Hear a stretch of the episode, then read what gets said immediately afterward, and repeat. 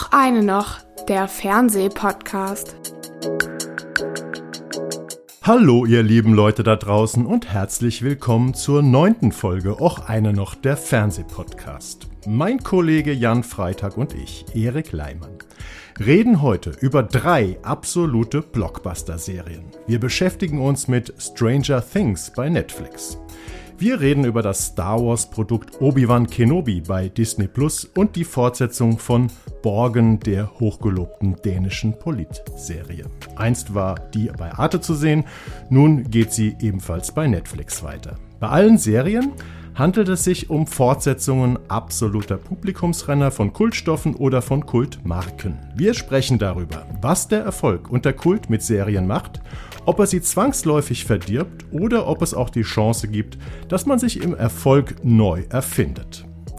Lieber Jan, wir reden ja heute über zwei Fortsetzungen und die Wieder Wiederbelebung einer Filmfigur von 1977, Obi-Wan Kenobi, als Serie. Von welcher längst eingestellten Serie oder auch von welchem Film würdest du dir denn eine Fortsetzung wünschen? Oh krass, schönen guten Morgen erstmal. Eine, eine Fortsetzung von, ähm, da fällt mir jetzt tatsächlich spontan nichts ein. Wie hießen denn noch, wie hießen diese, äh, wie hieß diese Baseballmannschaft? Äh, diese Kinder-Baseballmannschaft aus den 70er Jahren. Habe ich nie gesehen. Die Bären ja, sind so los? Ja, ja, genau. Die Bären sind los. Ich habe die so krass geliebt damals. Also als Kind. Als Kind, ja. Mhm. Und äh, ich würde mich eigentlich wundern, wenn es davon noch nicht ein Remake oder zumindest irgendwie so, ein, so, ein, äh, so, so, so eine Filmfortsetzung, so, irgendeine Art von Reboot gegeben hätte. Ich habe davon noch nichts mitbekommen, aber das habe ich wirklich richtig geliebt und ich war damals auch in die einzige Pitcherin, äh, also das einzige Mädchen im Team, wahnsinnig verknallt. Also wenn, wenn es das die Möglichkeit gäbe, ist ein Appell an Netflix und Disney, macht das, ich gucke es, aber vielleicht holt bin ich auch der Einzige. die Bären wieder aus der Kiste sozusagen. Genau, holt die Bären, aber mir fällt jetzt spontan nichts Originelleres ein, sorry, was ja. ist bei dir? Ach, bei mir ist es nichts aus der Kindheit, wobei ich sicherlich auch in der Kindheit irgendwann mal sehr, sehr traurig war, dass irgendeine Serie eingestellt wurde. Ich habe einen relativ unoriginelles, unoriginellen Pick. Ich ähm, ja, hätte mir, äh, ich war sehr traurig, als Game of Thrones zu Ende gegangen ja? ist. Äh, ich war ja tatsächlich großer Fan, wie viele Leute auch, und finde auch immer noch unterm Strich, dass das die beste Serie aller Zeiten ist, wenn man das Gesamtpaket, also alle Gewerke und alle Leistungen, die eine Serie ähm, hervorbringen kann, betrachtet. Klar, die letzten beiden Staffeln waren suboptimal, das habe ich auch so gesehen. Äh, vielleicht hätte ich mir auch ein alternatives Ende gewünscht, ich weiß es nicht. Aber ich war schon sehr, sehr traurig und die Traurigkeit wurde ein bisschen dadurch abgebremst, dass es eben ja doch deutlich schwächer war, die letzten beiden. Und ja, vor allem die letzte Staffel. Aber vielleicht reden wir ja demnächst über die Fortsetzung, äh, weil House of Dragons sozusagen, das Prequel, ähm, startet ja am 21. August ähm, bei HBO und Sky. Da wird ja dann die Geschichte des Hauses Targaryen 200 Jahre vor der Handlung von Game of Thrones äh, erzählt. Ich würde jetzt schon mal drauf wetten, dass es auch da wieder keine Screener gibt, so ähnlich wie bei Star Wars, bei Obi-Wan Kenobi. Kann sein, ja, ich, ich ähm, weiß nicht, ob ich mich jetzt darauf freuen würde. Du hast mich ja auch ein bisschen reingeholt ähm, in, du hast in diese die Serie. Ich komplette hab, Serie gesehen. Ich ne? habe auch die komplette Serie gesehen. Ich weiß nur, dass ich die erste Staffel davon gesehen hatte von Game of Thrones und gedacht habe, boah, ist das schon wieder eine Männerkacke. Ähm, aber dann haben mich, haben mich unter anderem auch befreundete Frauen davon interessiert, ruhig weiter zu gucken. Und haben dir das erlaubt? Dass du das haben es mir gewissermaßen ja. erlaubt und ich habe sie dann irgendwann auch tatsächlich echt reingesuchtet, weil, weil ich die auch sehr komplex fand. Ja. Ist aber immer noch echt, also so ein, ist ein extremer Kampfmodus, in dem sich das die ganze Zeit befindet. Es ist eigentlich nichts, was, was mich normalerweise so richtig anpiekt, aber ähm, die ist schon großartig, die Serie. Also von daher, ja, kann auch gerne fortgesetzt werden. Ich glaube allerdings nicht, dass das was werden würde. die Fortsetzung an der Stelle, wo es aufgehört hat, wird es auf keinen Fall nee, mehr geben. Ist ja auch alles ja. kaputt eigentlich, ja. ne? Und dann so, jetzt kommt plötzlich Demokratie, ich weiß auch nicht. Nee, lass mal.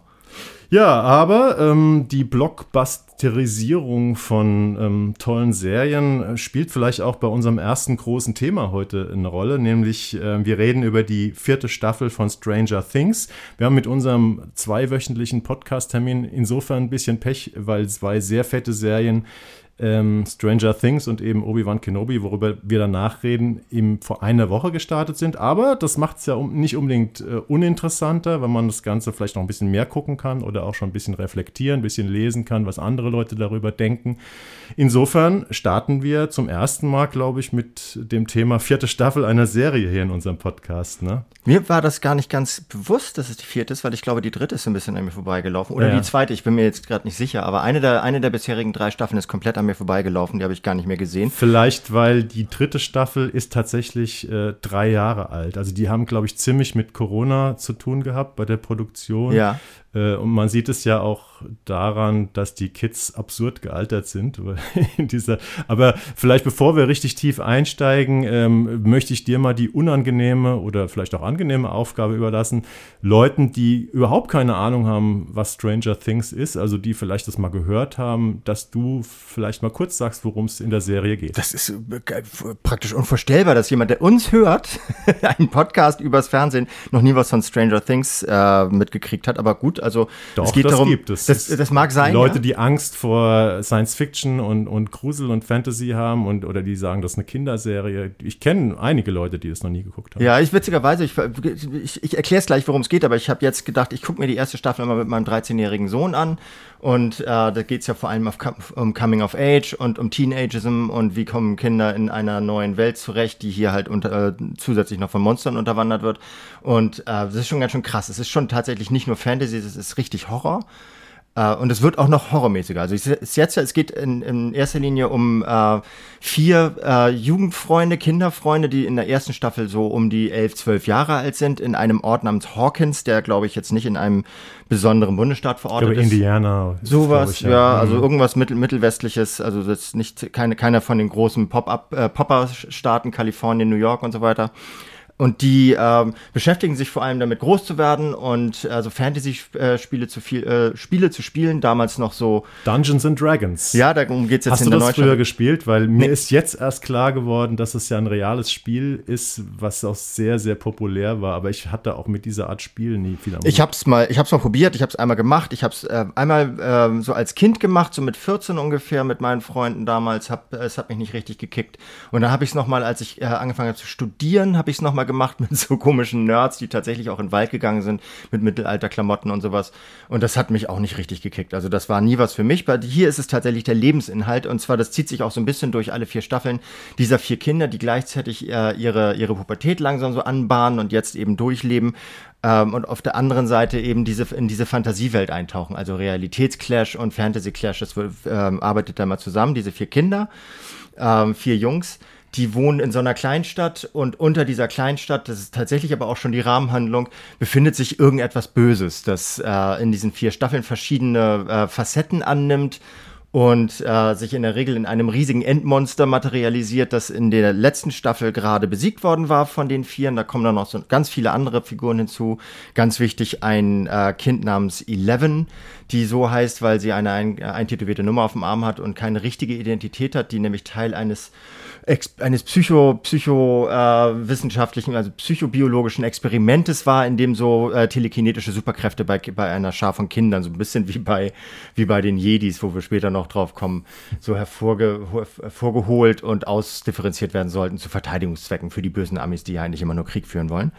Und äh, wir haben jetzt diese, äh, diese äh, fünf Kinder und eine, eine Gruppe von Jugendlichen, die so ein bisschen älter sind, äh, durch drei Staffeln verfolgt. Ja, es gibt im Prinzip so drei Altersebenen. Das fand ich schon in der ersten Staffel eigentlich sehr schön. Es gibt diese Kinder, die wirklich noch richtig Kinder sind und spielen im Prinzip, ne, mit diesen, mit diesen Fantasiewelten. Dann gibt es so eine, so ältere Geschwister sind das in der Regel, die so, so 16 oder 17 sind. Da geht's dann, da werden praktisch die Teenager äh, abgeholt. Da geht's dann auch um Love Interest und, und Party und sowas. Und dann eben die Erwachsenen, ne? Also vor allem die Figur von Winona Ryder, die die Mutter von einem kleineren Jungen und einem größeren Jungen spielt äh, und dem Sheriff äh, der Stadt, also Hopper, gespielt von Richard Harbour. Mittlerweile große Stars, beziehungsweise Winona Ryder hat ihre Karriere durch Stranger Things extrem wiederbelebt. Ähm, und die Eleven, dieses besondere Kind, was da aus dem Labor ausgebüxt ist in der ersten Staffel, gespielt von Millie Bobby Brown, ist ja auch mittlerweile ein Megastar. Ne? Genau, das ist so das ist ta- tatsächlich so eine richtige Talentschmiede geworden.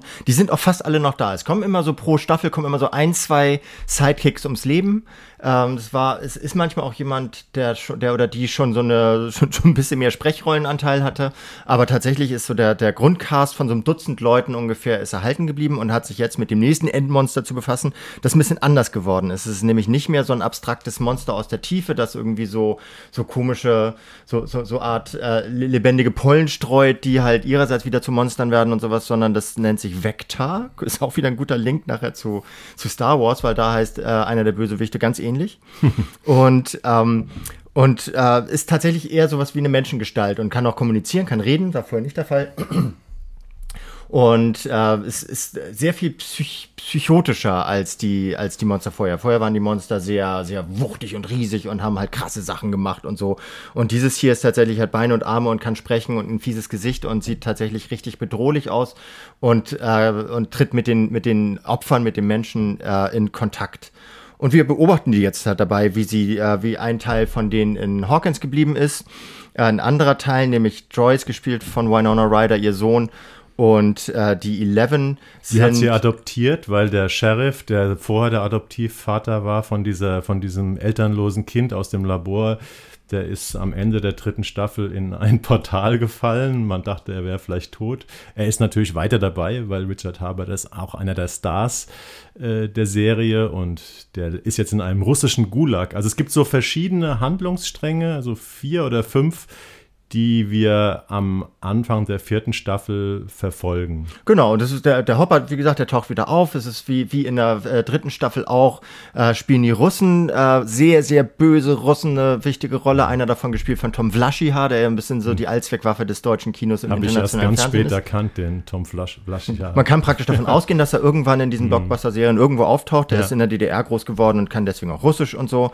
Und das ist ja auch, das spielt ja auch so mit dieser Zeit der 80er Jahre jetzt mittlerweile halt so 86. 86, ja. So, ähm, wo, wo halt auch im, im europäischen, in der europäischen Fiktion böse Russen sehr, sehr angesagt waren, so Rote Flut und Arnold Schwarzenegger hat mal einen Russen gespielt. Und das war, das, das äh, spielt so ein bisschen nostalgisch mit dieser ja, Zeit von damals. Nostalgisch und jetzt wieder top aktuell. Jetzt wieder top, genau, wieder top aktuell. Wahrscheinlich, äh, weiß nicht, ob sie es wussten, aber vielleicht haben sie es geahnt.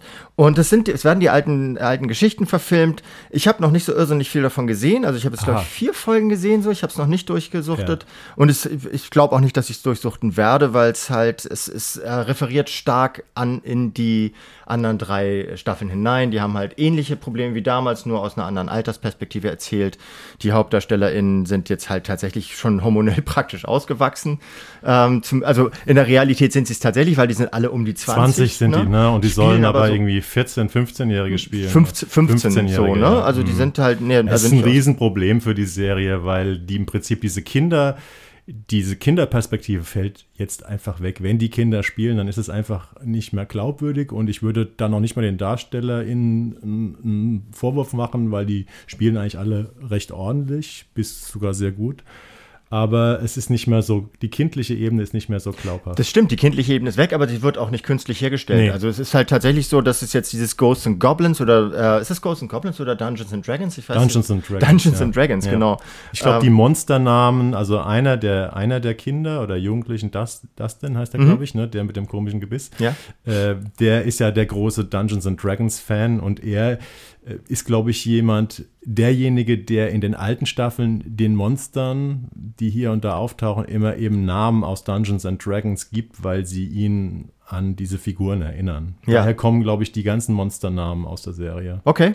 Ja gut, das ist also, das spielt eine große Rolle, weil es damals auch eine große Rolle gespielt hat und dieses Dungeons and Dragons war auch mitnichten Kinderspiel, das war halt so ein Rollenspiel, das auch generationenübergreifend funktioniert hat, aber schon an den Schulen, glaube ich, präsenter war und hier gibt es dann auch so ein Metalhead, äh, es gibt immer einen so einen, einen, so einen, so einen Outcast in, äh, in jeder Staffel, der, der so außerhalb der Gesellschaft steht, aber dann auch integriert wird durch diesen Kampf gegen das Monster. Das ist jetzt wieder einer, dessen Namen ich jetzt gerade gar nicht weiß. Eddie, oder? Das hm? ist dieser Langhaarige. Dieser Langhaarige, glaub, genau. Eddie, weil ich glaube, der hat, sieht genauso aus wie Eddie Van Halen. genau, ist auch, genau, ist auch noch so ein Eddie-Typ. So, und der ist so ein bisschen so der Leiter von dieser, von dieser Dungeons and Dragons äh, mhm. Fanbase, die halt ihrerseits wieder aus, so, so ein bisschen die Außenseiter einer, einer Highschool sind, wo extrem viele Beauties, äh, Beauties und Basketball-Stars äh, halt wieder auf der anderen Seite stehen. Also es gibt also diese Grabenkämpfe. Eigentlich alles wie gehabt Aber ich, ich weiß nicht, ob es dir aufgefallen ist. Äh, mir ist es tatsächlich negativ aufgestoßen, dass diese Serie viel, viel kostümierter wirkt als die ersten drei Staffeln. Ja. Also ich ähm, war ja tatsächlich ein, wirklich ein Fan von der ersten Staffel. Ich habe die nicht geguckt, ähm, als sie neu war, sondern mit ein bisschen Verspätung, weil ich dachte eigentlich, dass sie nichts für mich wäre. Liegt ein bisschen daran, ich habe ja die 80er selbst ähm, erlebt, dass ich damals schon kein großer Fan von diesen Spielberg äh, war, die so ein bisschen so Grusel-Light geboten haben, so ein bisschen äh, ja, die Goonies und wie diese Sachen alle hießen, so Kind Coming of Age mit ein bisschen Grusel. Das war irgendwie damals mir schon nicht düster genug. Ich habe dann doch lieber Blade Runner oder sowas geguckt. Hm. das war dann mehr meine Baustelle, selbst schon mit 15.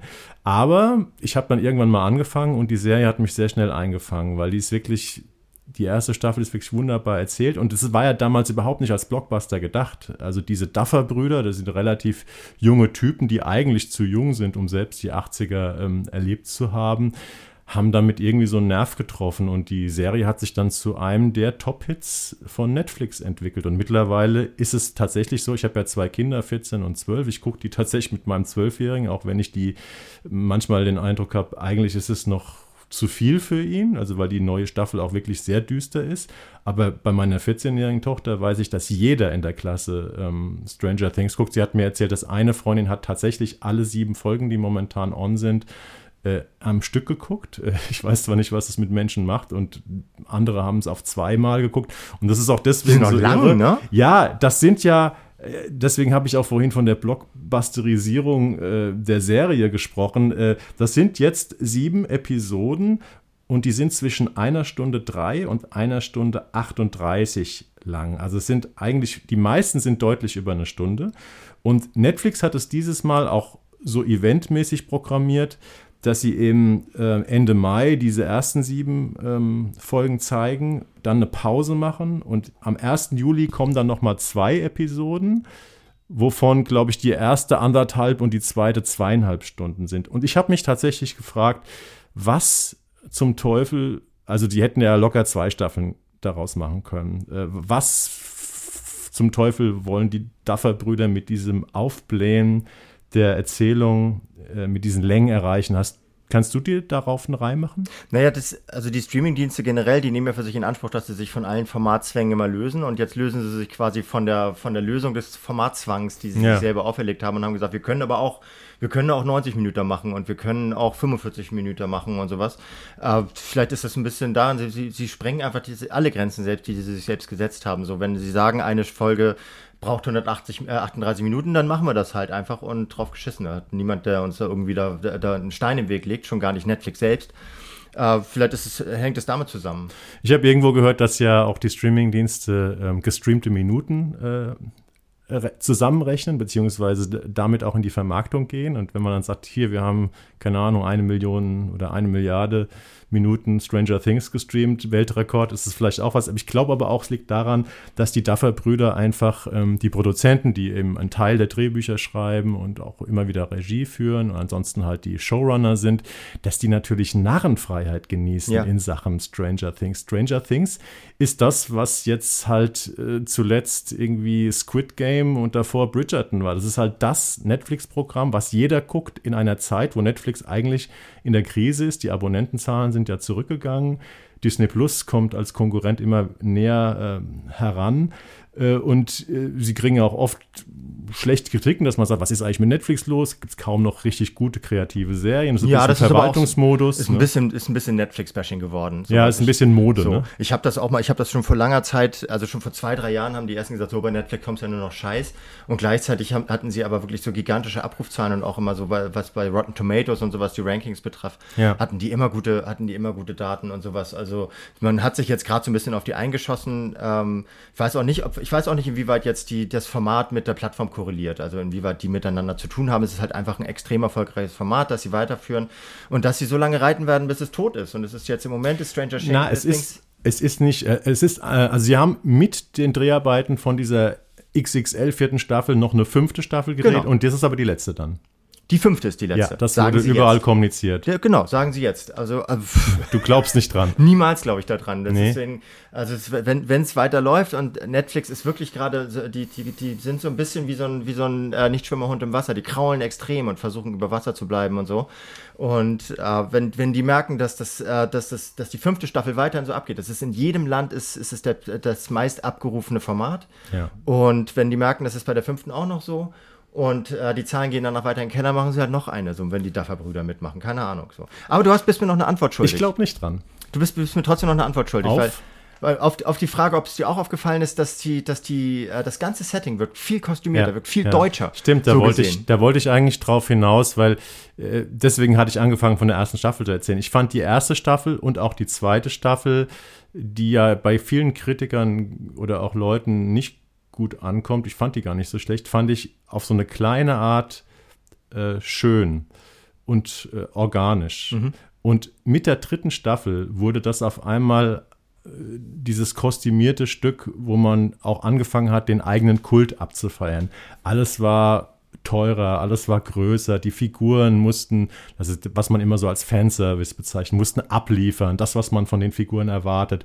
Und ich fand, ab der dritten Staffel ist Stranger Things bei allen Qualitäten, die die Serie immer noch hat, eigentlich auch so eine Art Lieferdienst, so eine Art ja. Fanlieferdienst. Und alles, man sieht, dass das Budget enorm angewachsen ist, aber ich finde tatsächlich bei allem Unterhaltungswert, den das Ganze noch hat, ja, dass es ein bisschen schaler geworden ist genau, und dass die Faszination nicht mehr so da ist, die die erste Staffel auf jeden Fall hatte. Genau, das hat es hat seine Faszination aus dem Understatement ge äh, gewonnen und hier ist hier ist klassisches Overstatement. Hier ist ja. wirklich wirklich richtig tendenziell schon ein bisschen Effekthascherei. Natürlich hervorragend gemacht. Die haben ein Budget, wenn es stimmt, von 30 Millionen Dollar pro Folge, also zumindest okay. ist dann nicht der Minutenpreis, äh, kann man ja schlecht äh, berechnen und sowas, ne? Und wahrscheinlich hat die 138, also die 1,38 Folge hat halt 100 äh, hat halt 30 Millionen gekostet. Aber man merkt es, dass die dass die Ausstattung sehr viel mehr Mittel zur Verfügung gestellt bekommen hat ja. und nicht mehr so vom Vintage-Markt oder sowas bedient. Und es ist auch, ich finde, man merkt es auch in der Musik. In der ersten Staffel oder in den ersten beiden Staffeln war es so, dass zwar die Musik der damaligen Zeit lief, aber nicht die Top-Hits. Hier laufen äh, am mhm. laufenden Meter die Top-Hits der, der, der Jahre 85, 86, 87. Und das ist halt, das ist dieser, das, dieser deutsche Appeal, wie man daran geht. Das ist halt museal und nicht, äh, und nicht, nicht authentisch inszenieren. Das finde ich, es ist nicht schlecht dadurch, aber mich stört es und ich finde, das ist dadurch, hat nicht mehr, hat nicht mehr diese Tiefe, die es vorher hat. Also Stranger Things ist so ein bisschen ähm, wie Marvel, kann man praktisch sagen. Ja. Ne? Da wird extrem auf die Kacke gehauen und das ist, hat einen Unterhaltungswert und na klar, es gibt, man kann sich darauf verlassen, dass es immer wieder Szenen gibt, äh, die super ausgestattet sind, die toll Action choreografiert sind, aber es hat halt nicht mehr diese, See diese Seele, die es am Anfang hatte. Das, das sehe ich genauso. Genau. Auch und, too, too, much explosions. Also es ja. ist dann wirklich auch, selbst in diesen Anfangssequenzen, und da ist ja davon auszugehen, dass sich das in so in äh, bis zur siebten Folge, die dann wahrscheinlich 340 Minuten hat, ähm, dass ich glaube, die hat 90 Minuten, aber ich glaube, die neunte, die dann Anfang ähm, Juli kommt, die hat, glaube ich, zweieinhalb ja, Stunden fast. Okay, sowas, ja. Bam. Aber, ähm, ab, weil du sagtest, die Hits der 80er, ähm, die, äh, das Phänomen Running Up That Hill, äh, Kate Bush, hast du mitbekommen? Ja. Überall in den Charts wieder auf Platz 1. Deswegen, nee, das ist doch schon länger her, oder? Nee, weil ja diese, es gibt eine wirklich sehr starke Szene am Ende der vierten Folge. Hast du die noch gesehen? Äh, erzähl mal. Ja, die will ich jetzt nicht spoilern, aber okay. die wird überall extrem abgefeiert. Auch im Netz gibt es da überall, ähm, ja, so, so, sozusagen so Zusammenschnitte. Und ich sag nur so viel, die, ähm, die Szene hat, da wird der Song komplett gespielt. Er spielt auch ich weiterhin. den Song, ja, dass er gespielt wird. Ja, er spielt auch weiterhin eine große Rolle in der, in der Erzählung. Und ich wollte dich bei der Gelegenheit mal fragen, weil dieser Running Up That Hill ist sehr eng mit einem Charakter verbunden. Ähm, wer ist denn momentan so dein Lieblingscharakter bei Stranger Things oder hattest du mal einen oder den du verloren hast? Ich hatte immer Hopper, so weil das, ja. weil der einfach, der, der, äh, der spielt wirklich, also der, der symbolisiert so ein bisschen den Grenzgang auch zwischen, also zwischen den politischen Gräben. Er ist einfach, mhm. eigentlich ist er so ein, so ein konservativer Midwest-Knochen, äh, aber gleichzeitig empathisch und gleichzeitig auch, äh, auch durchaus divers auf, also in seiner, in seiner, äh, in seiner Herangehensweise an andere Menschen, der Diversität gegenüber aufgeschlossen und so weiter. Er ist ein bisschen so das Bindeglied zwischen, das so, so, so ein Ralph Nader, glaube ich, so zwischen, Republikaner und Demokraten, so einer, so, so ein konservativer, mo- moderner Konservativer. Ich wusste gar nicht, dass, dass Hopper so politisch ist. Nee, nein, aber nee, nee, aber wenn man, wenn man ihn so politisch verorten will, Ja. so, dann ist er zwischen diesem, in diesem äh, radikal gespaltenen Land, spielt er so ein bisschen den Mittelweg. So das, äh, das, Ja, interessante Sichtweise. Und den habe ich schon immer gemocht. Er ist allerdings, hier ist er wirklich, hat er viel damit zu tun, sich durch diesen Gulag zu kämpfen. er hat halt anfangs. leider auch die Rolle der, der, der Action, er hat sozusagen den, den Action-Handlungsstrang Ja, und das war vorher verschrieben so. bekommen. Ja, das war vorher nicht so. Ich finde, der hat eine sehr feine Rolle gehabt Ja. dafür, dass er so ein, so ein Brummbär ist und sowas. Den mochte ich immer sehr gerne. Und ich finde find natürlich auch die, äh, die Eleven ist, äh, die ist hervorragend ähm, besetzt worden und mit einem ähnlichen Gespür wie die, äh, wie, wie hier bei äh, Harry Potter. Die, äh, wie, wie heißt jetzt? Wird der Name von Ich ihr? bin überhaupt kein Harry Potter-Experte. Nee, okay. Ich hab, äh, klar, ich kenne natürlich die, äh, die Figuren, aber ich habe tatsächlich in meinem ganzen Leben noch nie einen Harry Potter-Film Ja, gesehen. egal. Also die ist einfach äh, so mit, mit viel Instinkt für, für, die, für das Potenzial der, Ja. äh, der, der Schauspielerin und des, äh, des Charakters und sowas ausgewählt und die hat sich auch gemacht und da kauft man auch tatsächlich ihr Alter noch so ein bisschen ab, finde ich. Ja. Mir hat die ähm, Sadie Sink, spielt diese rothaarige Max, ähm, die mit dieser Running Up That Ja. Hill. Das ist eine äh, 20-jährige Schauspielerin, glaube aus Texas. Äh, ich finde, die hat unheimlich viel Potenzial. Die ist mir in dieser Staffel besonders gut, besonders positiv aufgefallen. Ähm, Ja. Also ich habe tatsächlich, ich hätte jetzt hier drei so kleine Teilaspekte, wo ich rüberleiten könnte, wenn du schon so weit bist, Schatz. Ja, ähm, ich habe äh, noch wie immer gerne mal am Ende eine Pressekrieg. Der Spiegel schreibt, so ein bisschen in Placed in das Horn, das wir auch geblasen haben. Längst ist Stranger Things zu einem Serienblockbuster geworden, der alle negativen Eigenschaften mit seinen Kinobrüdern teilt. Zu lang, zu aufgebläht, zu laut, zu sehr um sich selbst kreisend. Ob es wirklich neun Folgen von annähernder Spielfilmlänge braucht, um diese Geschichte endlich zu Ende zu erzählen, und danach noch eine weitere bereits angekündigte Staffel darf bezweifelt werden. Die ersten Folgen der neuen Staffel jedenfalls ziehen sich wie ein Hubba-Bubba-Kaugummi. Ist wahrscheinlich auch ein 80er-Jahre-Produkt. Ja, das kennt ne? heute kein Mensch mehr. Bestand, glaube ich, nur aus Ja. Zucker. Also vielleicht jetzt eindeutig negativ. Die Serie macht trotzdem Spaß, sie anzugucken, aber eben in so einer Art, so eine Art Spaß, wie eben ein ordentlicher Marvel-Film macht. Ja, oder ein Dombesuch. Ja. So.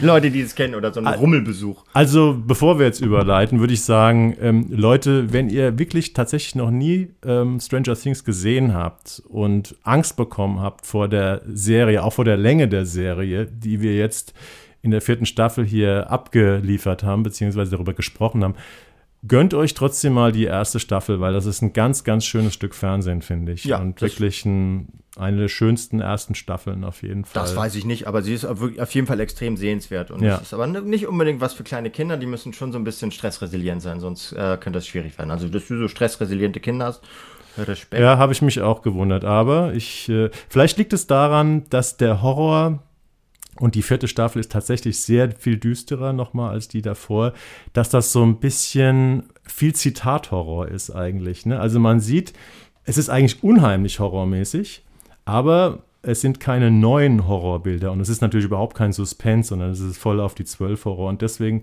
lässt es sich vielleicht trotz der krassen Bilder ganz gut Kann sein, ertragen. ja. Das ist meine Theorie. Ja, weiß ich. Also, also mein, mein Sohn fand es halt, der meint, er hat schlecht, ist schlecht eingeschlafen. Aber das ist auch manchmal ein Poser. Ja. möchte, möchte dann auch ein bisschen Empathie von seinen Eltern haben und sowas. Ich möchte ganz kurz drei, drei Aspekte nennen, die äh, aus meiner Perspektive gut überleiten zu der nächsten Serie, die du dann vorstellst. Und das ist einerseits halt so eine Figur, die mich an solchen Serien immer stört. Äh, der heißt hier Argyle, ist so ein Kiffertyp, monsterlange Haare und sowas. Oh ja, der hat Und mich auch genervt. Und der ist immer da, der ist dafür da, halt so selbst in Stresssituationen immer, immer einen spontanen Spruch auf den, äh, auf, auf den Lippen zu haben, so ein bisschen so ein Cheech und Chong-Typ. Ja, ja. Der einfach, der hat keine andere. Cheech und Chong fand ich schon damals schrecklich. Ja, und das ist so, das ist so ein bisschen so eine Art Jar Jar Binks jetzt dieser, dieser Mhm. Serie hier. Dann ähm, Eleven kriegt wie damals Anakin Skywalker auch eine dunkle Seite und es ähm, offenbart, es schält sich so Folge für Folge hervor, Mhm, okay. ähm, dass die wohl auch, ähm, als die nicht nur auf der guten Seite steht und dass da in der irgendwas brodelt so. Und dann gibt es, hatte ich ja schon angesprochen, diesen äh, Bösewicht namens Vector. Wobei ich gar nicht weiß, ob der Name da ständig fällt, aber die haben die halt mal so genannt. Und der, äh, einer der Bösewichter in der neuen, äh, im, neuen Sequel der, des unendlichen äh, Star Wars-Universums auf Disney Plus heißt Vect Noku und wird interessanterweise gespielt vom äh, Red Hot Chili Peppers Bassisten Flair. Flea. Flea, Flair, Genau. Flea, Flea, egal. Flea, der Flo. So, der Flo. Okay, Entschuldigung. ja, that's it. Ja.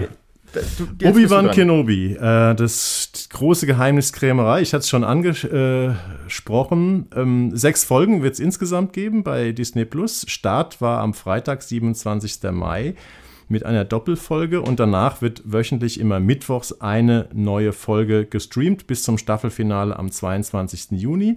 Wir zeichnen heute auf am 3. Juni und ich habe mir natürlich pflichtbewusst die dritte Folge, die jetzt am Mittwoch erschienen ist, ähm, gestern Abend noch angeguckt. Ah, die habe ich noch nicht gesehen. Okay, ja, dann habe ich den kleinen Vorsprung. Ja.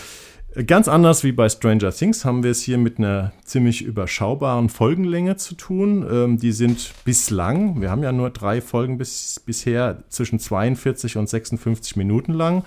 Und ich glaube, davon sind immer sechs oder sieben Minuten Abspann. Also es ist eigentlich ein richtiger Quickie, was wir hier sehen bei Obi-Wan Kenobi. Und ähm, die Serie ist insofern mit besonderer Spannung erwartet worden, weil vorher gab es als Realfilmserien ja die Mandalorian und das Buch von Boba Fett. Und das waren ja beides Nebencharaktere aus dem Star Wars-Universum, die da eine Serie bekommen haben. Und jetzt kriegt praktisch mit Obi-Wan Kenobi zum ersten Mal eine zentrale Figur aus dieser Saga ähm, praktisch eine eigene Serie. Die Geschichte ähm, setzt zehn Jahre nach den Ereignissen von Star Wars Die Rache der Sith von 2005 an. Das ist ja die Episode 3. Und äh, in diesem Film ähm, erlitt der Obi-Wan Kenobi ja seine bisher größte Niederlage. Die, ähm, ja, ihr, die Jedi-Ritter werden alle ermordet ähm, und er verliert seinen besten Freund und Jedi-Lehrling Anakin Skywalker an die dunkle Seite der Macht. Er wird ja dann zum Darth Vader.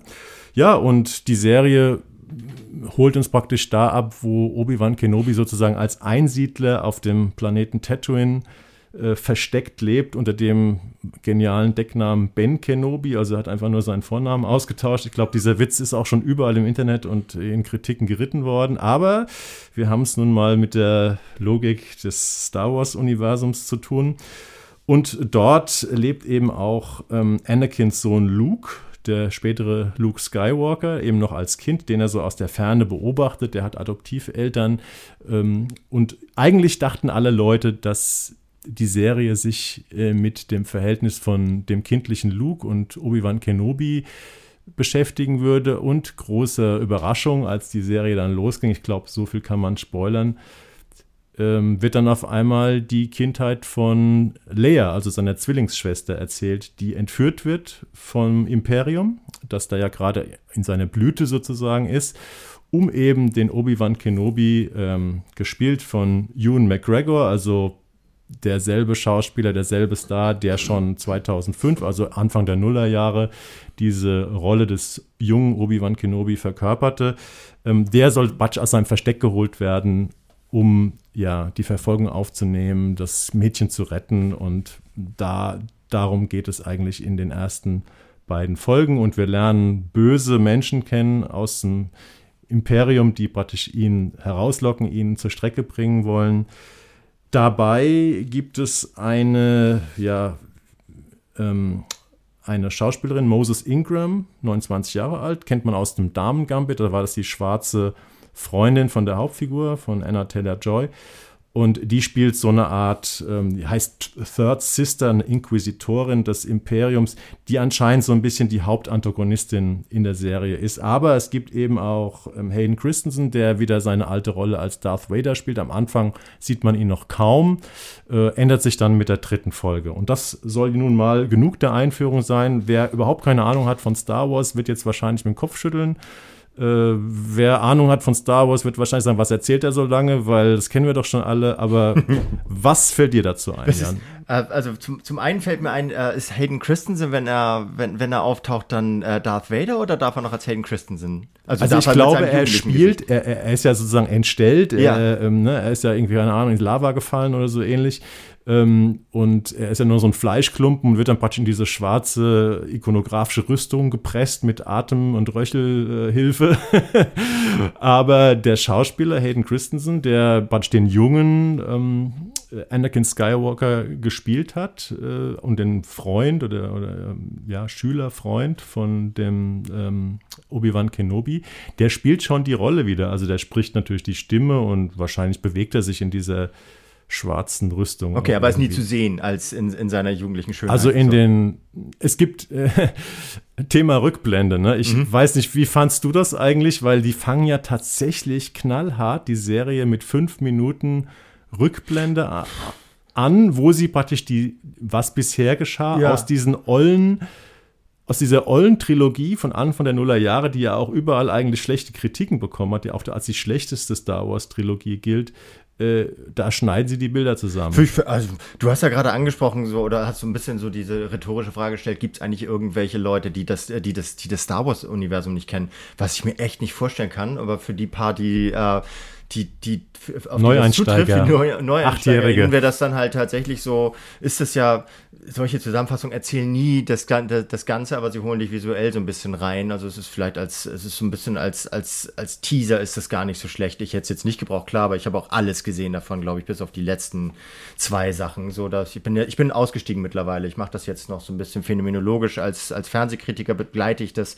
Mich interessiert es nicht mehr. Ja. Und ja, muss dazu aber sagen, dass ich dieses, das, was ich hiervon gesehen habe, die ersten zwei Folgen, äh, die fand ich schon gut gemacht. Also ich habe da wirklich einen positiven Eindruck davon bekommen. Es ist nach wie vor dieses visuell extrem ausdifferenzierte Universum, so zwischen Hightech und, äh, und Wüsten, Wüstenstaat, also diese Tatooine, wo auch, glaube ich, in jeder Folge landet irgendwann mal ein Raumschiff auf Tatooine, das gehört ein bisschen dazu. Ja. Ich war da sogar auch mal, das ist, ist ja auf Jabba gedreht, da war ich vor, so. vor, vor mhm. vielen, vielen Jahren, oder zumindest zehn daraus wurden auf Jabba gedreht, dieser vorgelagerten tunesischen Insel, äh, Insel so Richtung Italien.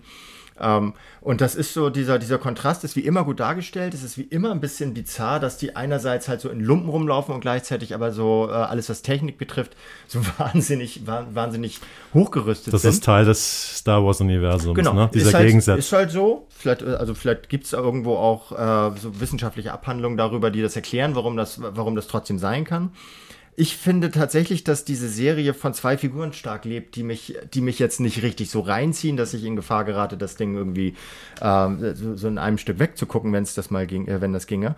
Aber ich finde zum einen, dieses Mädchen, das Leia spielt, macht das super. Ja. Die mhm. macht das super. Ich meine, die wird wahrscheinlich sowas wie 10 sein oder sowas oder also 11 oder. Ich habe mich ja gewundert, weil sie sagt, dass sie 10 ist. Das passt ja auch zur Handlung, weil ja. diese Zwillinge werden ja dann geboren am Ende des, ähm, des, der dritten Episode und die Handlung setzt ja zehn Jahre später ein aber sie ist ungefähr so groß wie eine Fünfjährige, ja, redet irgendwie wie eine 14- oder 15-Jährige und soll aber 10 sein. Ja, einer dieser vielen Logik Aber das Mädchen, ähm, die Darstellerin, macht es gut. Ja, die macht das total gut, die macht das mit auf so einer erfrischenden, trotzigen Art. Ja, und so. sie hat ja dieses Altkluge, was diese Lea auch hat. Ja. Die Prinzessin, die spätere Prinzessin Lea, gespielt von Carrie Fisher, äh, hat sie ja komplett eins zu eins in der kindlichen Variante übernommen. Insofern ist sie wirklich super ausgesucht. Die ist super besetzt und ich finde, sie, sie verleiht auch Leia als erwachsener Prinzessin nachträglich nochmal ein bisschen Druck, weil die, weil die, glaube ich, obwohl die eigentlich immer die ironische, taffe Frau war. Die war schon immer, das war schon immer taffe Frau, das ist immer beknackt, aber so,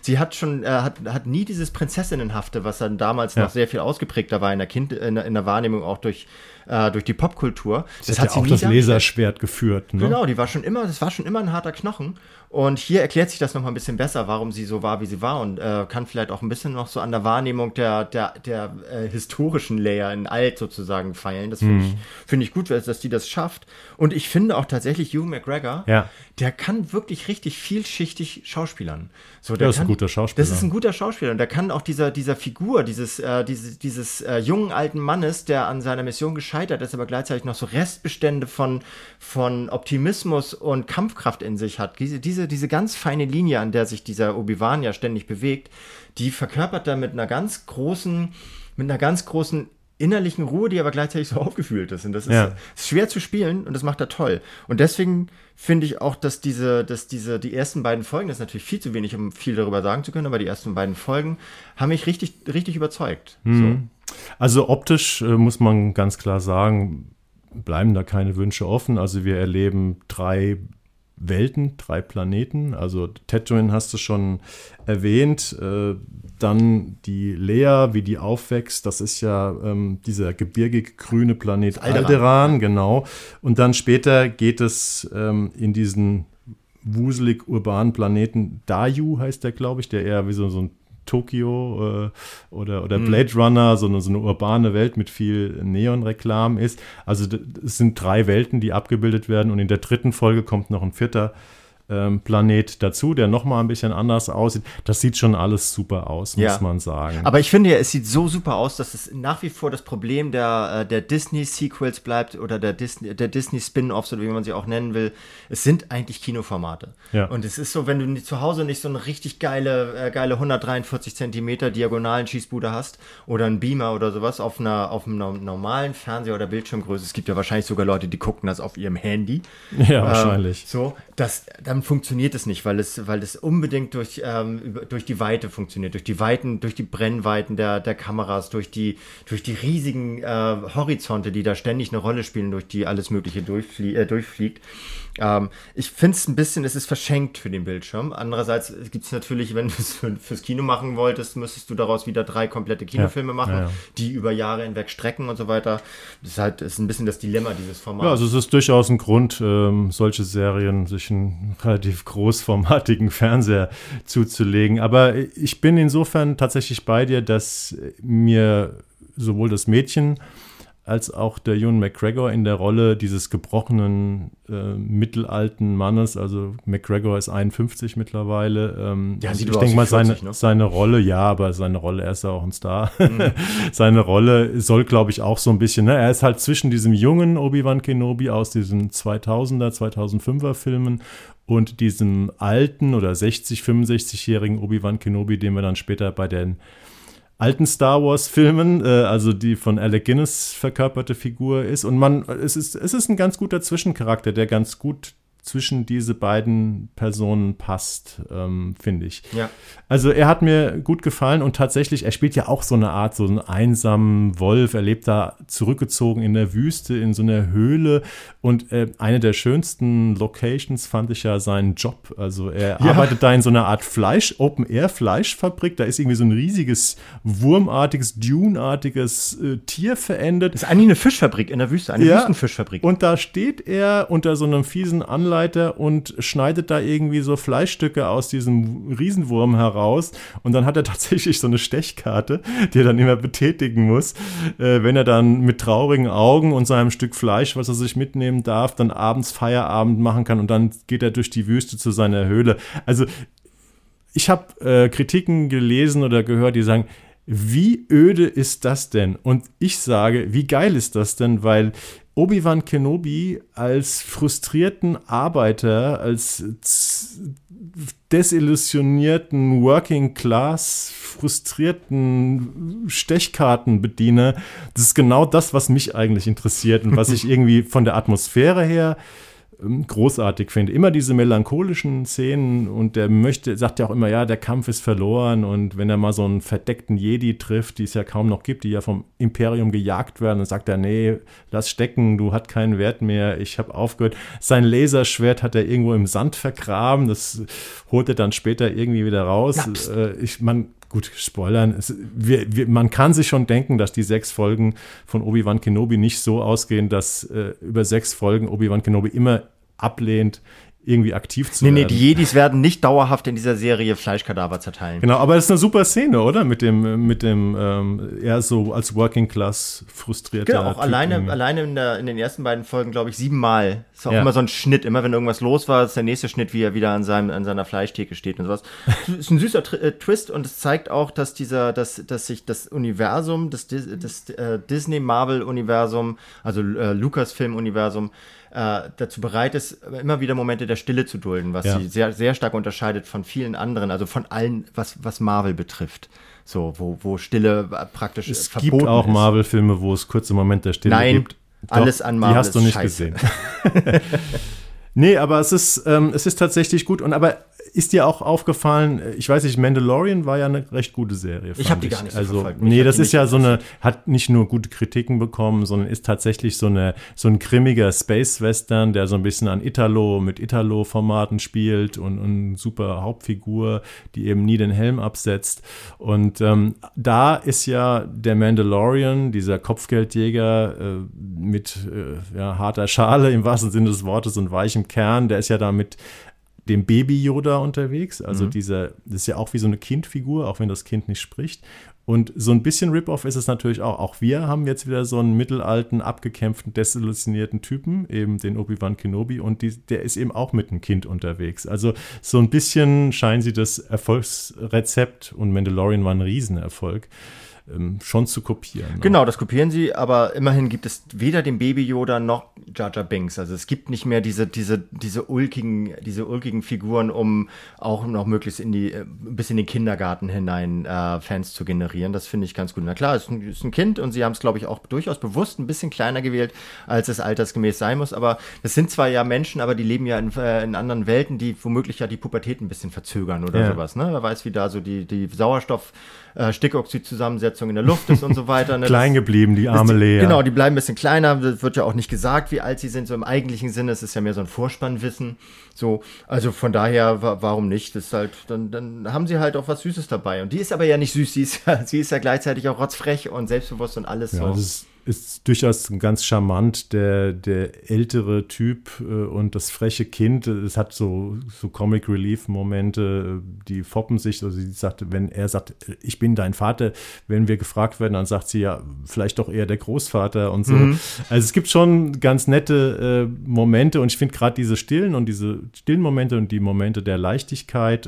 In der dritten Folge gibt es sowas, da fahren die per Anhalter irgendwie und sitzen einfach auf so, einer, auf so einer Ladefläche von so einem abgerockten Transporter, der da natürlich schwebt und müssen mit dem Fahrer dann so, machen dann so Smalltalk. Das sind tatsächlich die Momente, die mich an der Serie am meisten interessieren.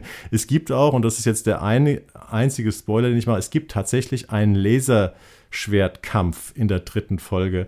Und ich glaube, ich habe noch nie so einen lamen Laserschwertkampf äh, gesehen wie das. Also das ist wirklich, wirklich schlecht. Und also, wie gesagt, die stillen Momente überzeugen mich und die Optik und die, die Blockbuster-Handlung weiß ich nicht, ob man die braucht. Mal ganz abgesehen davon, wie man generell zu Blockbuster-Szenen steht. Läuft aber schon wieder super, wenn, äh, wie ich das mitbekommen habe. Ja, das ne? Netz Also- ist begeistert. Die Kritiken ist sind begeistert. auch weitgehend positiv, Ja. muss man sagen.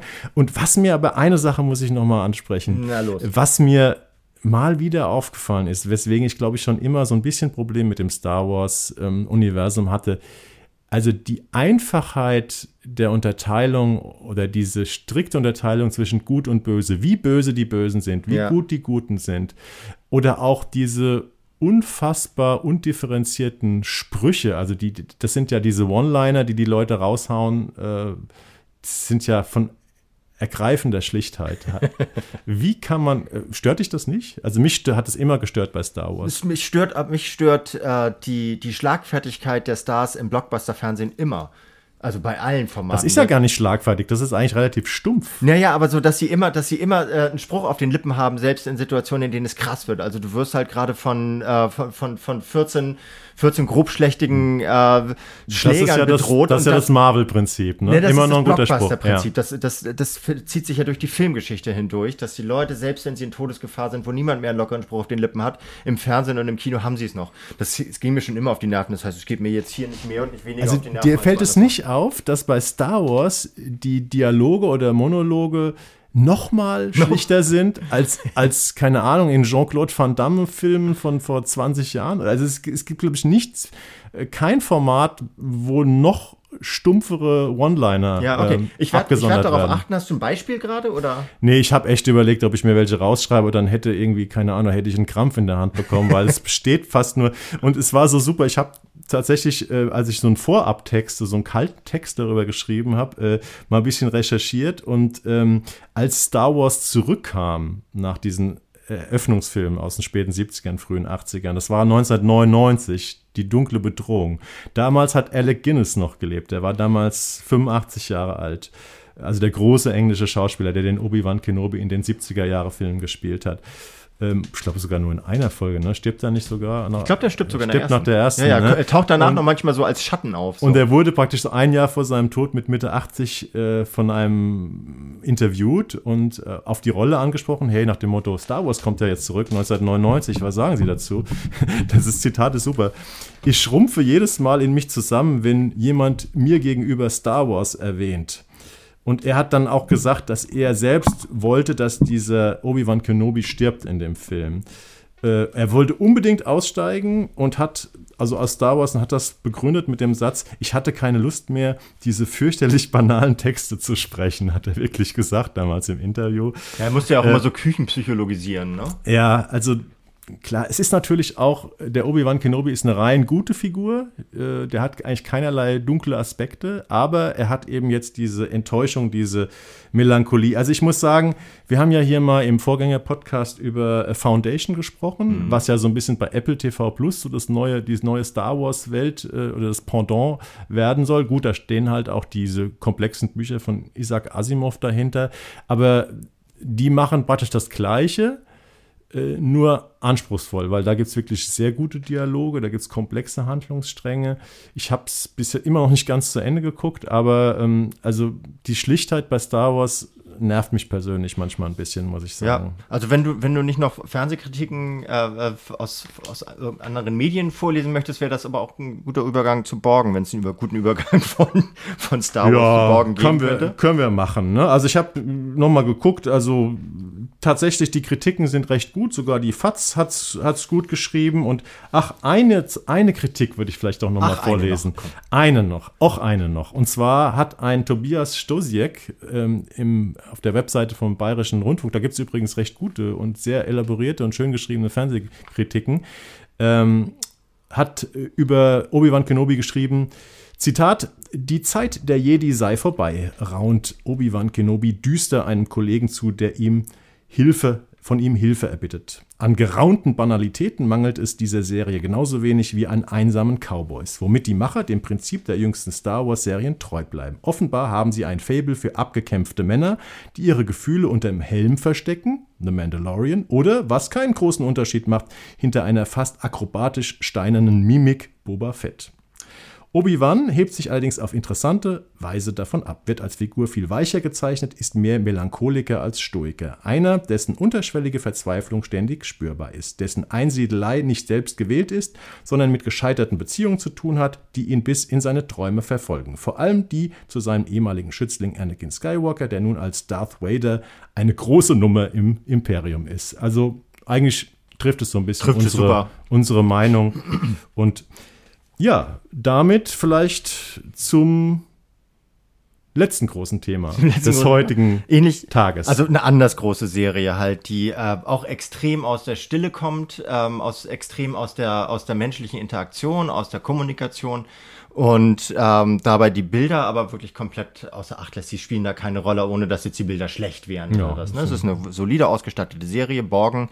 Spielt mittlerweile viel in Büros, aber auch mittlerweile in Landschaften. Spielt auch in Landschaften so, spielt halt vor allem äh, in äh, der Borgen genannten äh, Residenz äh, drei, der drei wichtigsten äh, dänischen Gewalten, also Exekutive, Judikative und Legislative, die in diesem Schloss äh, Christiansborg untergebracht sind, am zentralen Ort in, äh, in Kopenhagen. Kopenhagen. Mhm. Und da äh, arbeitet auch die Hauptdarstellerin der vierten Staffel, die diesmal auf Netflix läuft, achtmal auch knapp 60 Minuten jeweils, glaube ich, wenn ich das richtig gesehen habe. Ja, so knappe Stunde. Heißt ähm, Birgitte Nyborg, oder wahrscheinlich spricht sie sich ein bisschen anders Birgitte aus. Birgitte Nyborg. Ja. Birgitte Nyborg, okay.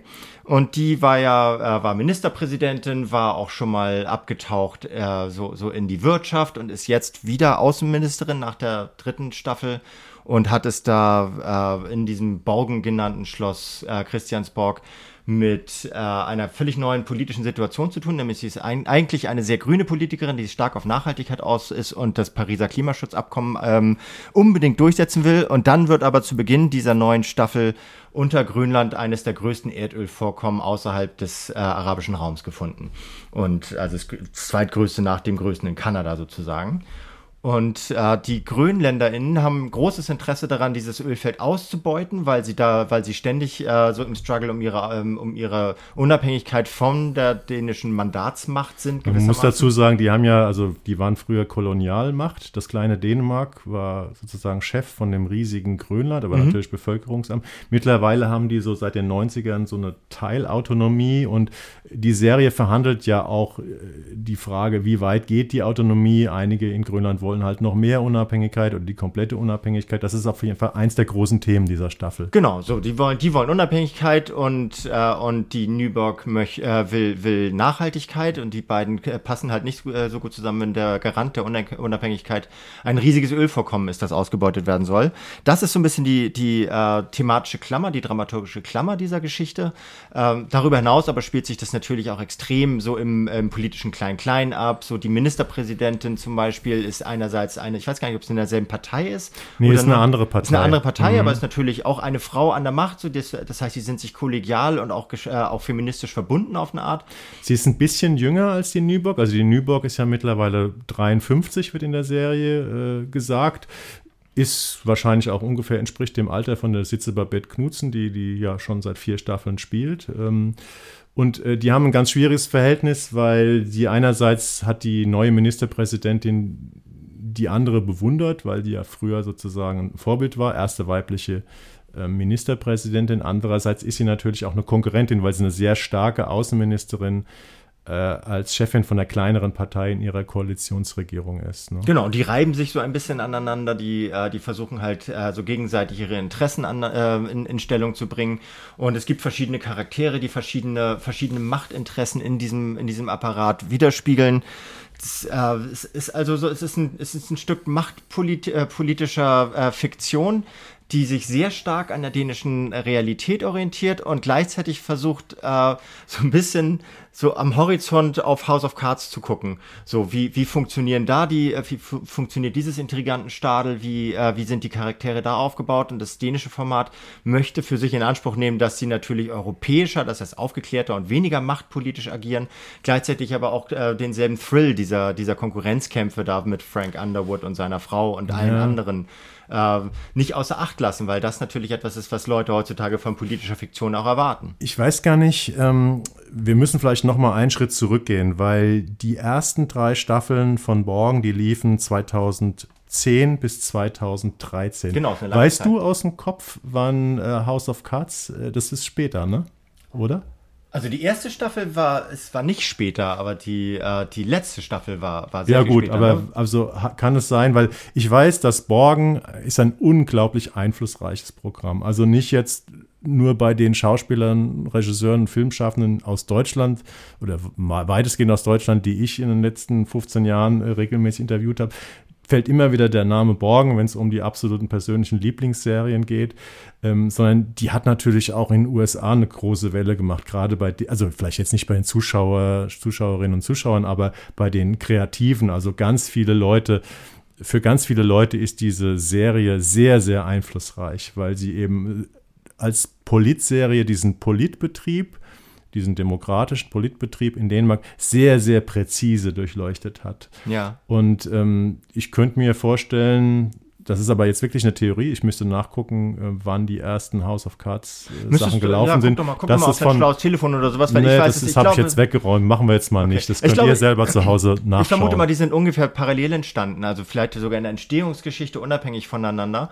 Es gab aber ja vorher auch schon, es gab ja schon mal sowas wie West Wing oder ja, sowas. Ne? Klar, also es gab Wing. schon Serien. Sehr amerikanisch allerdings. Also man muss schon sagen, eine Polizserie in Amerika äh, funktioniert anders und eine amerikanische Polizserie funktioniert anders als so eine Serie aus einer alten oder etablierten europäischen Demokratie, auch weil die politischen Systeme anders funktionieren. Aber vielleicht bevor wir jetzt noch mehr ins Detail gehen, ich war Fan, ich habe die Sachen damals auf Arte geguckt, die ersten drei Staffeln kamen auf Arte.